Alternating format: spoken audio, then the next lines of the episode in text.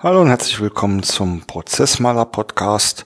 Heute gibt es wieder eine Folge zu den Prozessmanagement Grundlagen und es wird um das Thema Ist gegen Soll-Prozesse gehen. Ja, in Projekten ist es oftmals die Gretchenfrage. Wie soll ich denn beginnen? Muss ich erst die Ist-Prozesse erfassen, bevor ich die verändern und optimieren kann? Oder gehe ich direkt in die Prozessoptimierung, also in die Soll-Prozessgestaltung? Und da gibt es oftmals sehr, sehr viele Diskussionen. Ich habe dazu eine klare Meinung. Ich habe dazu auch ähm, Erfahrungen genug gesammelt, die diese Meinung stützen. Und ähm, zwar ist die ganz klar, ohne Ist-Prozesse geht es nicht. Ich vergleiche das immer mit einem Beispiel eines Navigationssystems äh, im Auto zum Beispiel, also wirklich ein klassisches Navi. Wenn ich mich ins Auto setze und ähm, steuere ein Ziel an, ähm, dann gebe ich die Adresse ins Navi ein und was macht das Navi? Das berechnet mir die optimale Route.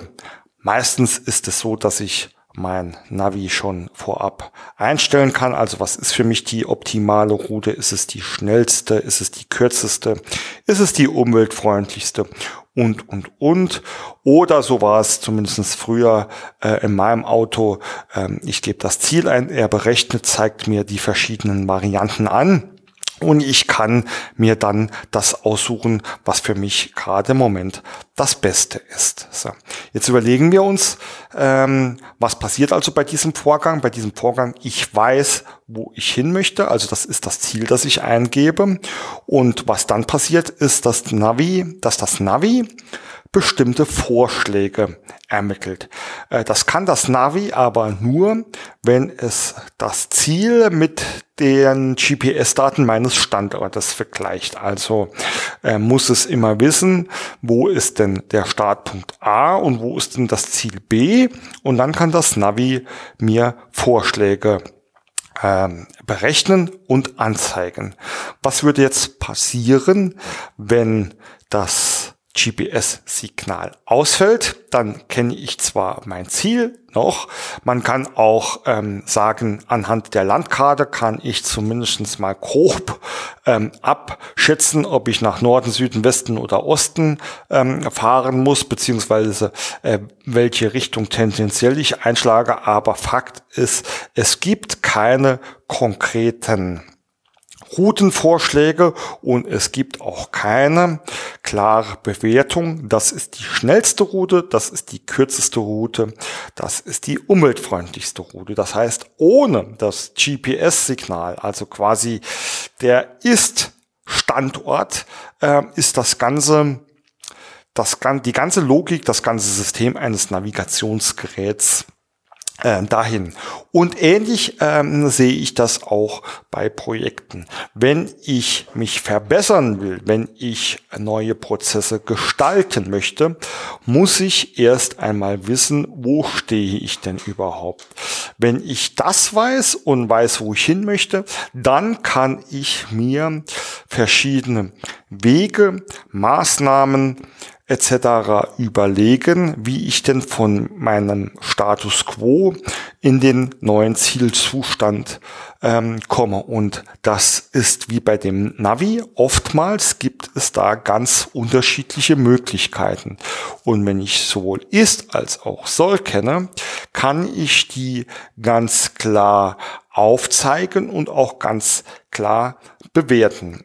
Und das ist aus meiner Sicht etwas, oder ist ähm, nicht nur meiner Meinung nach, das ist aus meiner Erfahrung genau etwas, was in vielen Projekten ähm, einfach plötzlich wieder hinten aufsteckt. Man hat sich nicht mit den Ist-Prozessen beschäftigt, man überlegt sich einen Soll-Prozess und denkt, man kennt einen guten Umsetzungsweg. Und mitten auf der Strecke fällt ihm plötzlich auf, hm, das haben wir ja gar nicht berücksichtigt. Ach, das ist ja so und so und wenn das ja so und so ist, dann muss ich mich wieder hier ändern.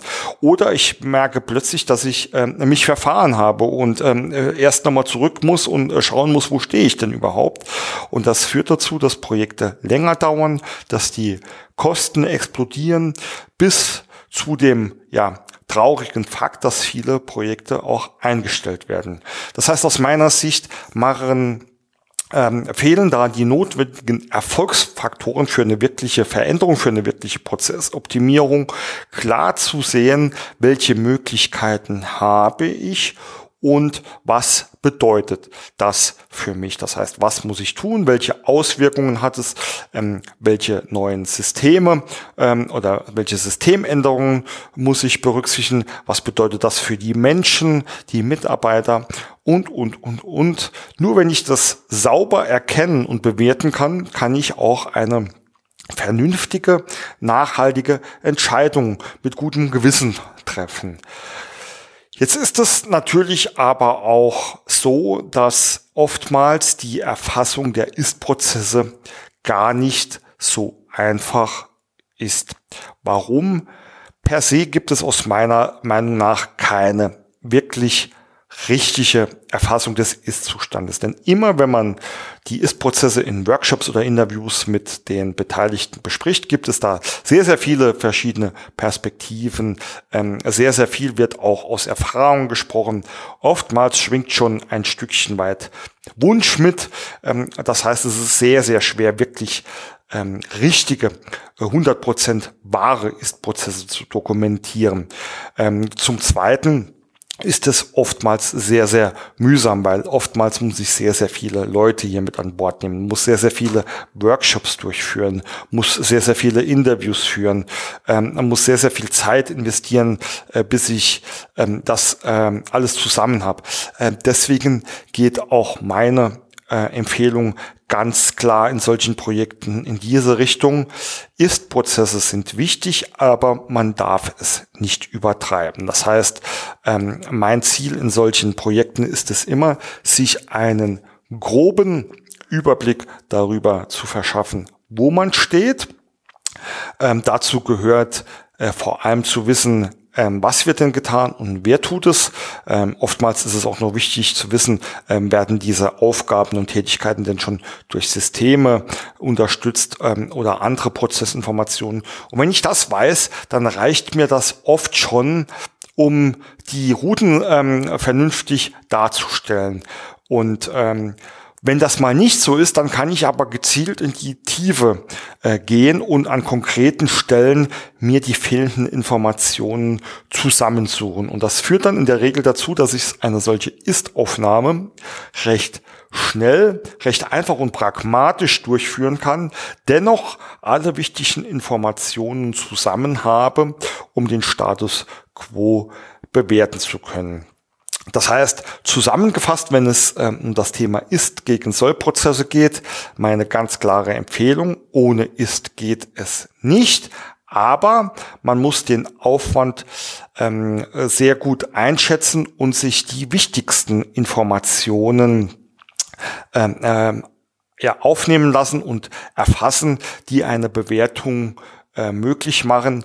Alles andere, da kann ich den Aufwand für die Detailanalyse oder die Detailerfassung äh, dorthin verlagern, wo sie notwendig ist. Das wäre dann einmal äh, im, in der Analyse oder später bei der Sollprozessgestaltung, wenn ich eh äh, ins Detail gehen muss. Und das führt aus meiner Sicht dazu, dass Projekte im Zeit- und Budgetplan bleiben können, äh, dennoch die Erfolgsgarantie um einen deutlichen Faktor gestiegen ist. Und ähm, ich empfehle euch, probiert das einfach mal aus und dabei wünsche ich euch viel Spaß und Erfolg.